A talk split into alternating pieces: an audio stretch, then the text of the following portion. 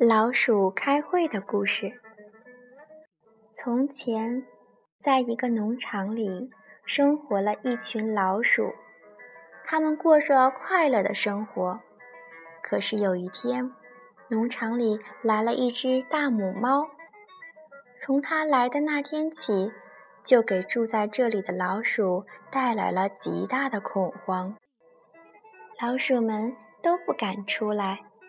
都怕被这只大母猫吃掉，于是老鼠们决定开一个会，想一个对付大母猫的办法。有一天，那只大母猫不在家，老鼠们赶紧来到会议室，他们在一起讨论解决问题的办法。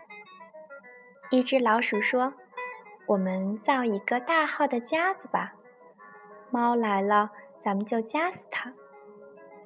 其他老鼠都不同意这么做。有一只老鼠说：“给它下毒怎么样呢？”可是去哪买毒药呢？老鼠们问道。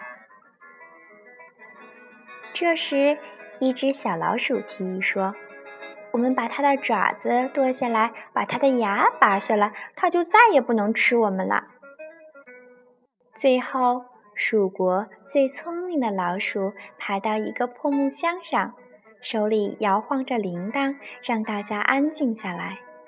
他说：“我们把这个铃铛挂在猫的尾巴上吧，这样它一来，我们就知道了。”哈哈，真是个好办法呀！那样，它再也不能悄悄地接近我们了。老鼠们七嘴八舌地议论着，屋子里闹哄哄的。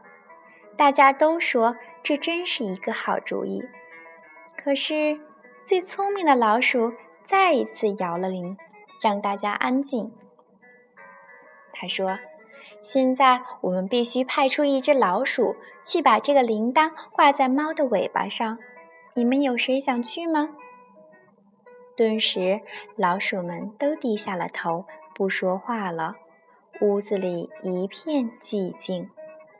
过了一会儿，聪明的老鼠又说：“既然没有人愿意去，那就散会吧。”然后，他们你看看我，我看看你，都走出了会议室。没有一只老鼠敢于挺身而出去执行这个任务。就这样，这个行动没有实施就结束了。老鼠们的问题依然没有解决，那只大母猫依然威胁着它们的生命。故事讲完了。这个故事啊，告诉我们，虽然那只聪明的老鼠提出了建议，但却没有老鼠敢去实施。有些事情说起来容易。做起来却很难。晚安啦，亲爱的小宝贝。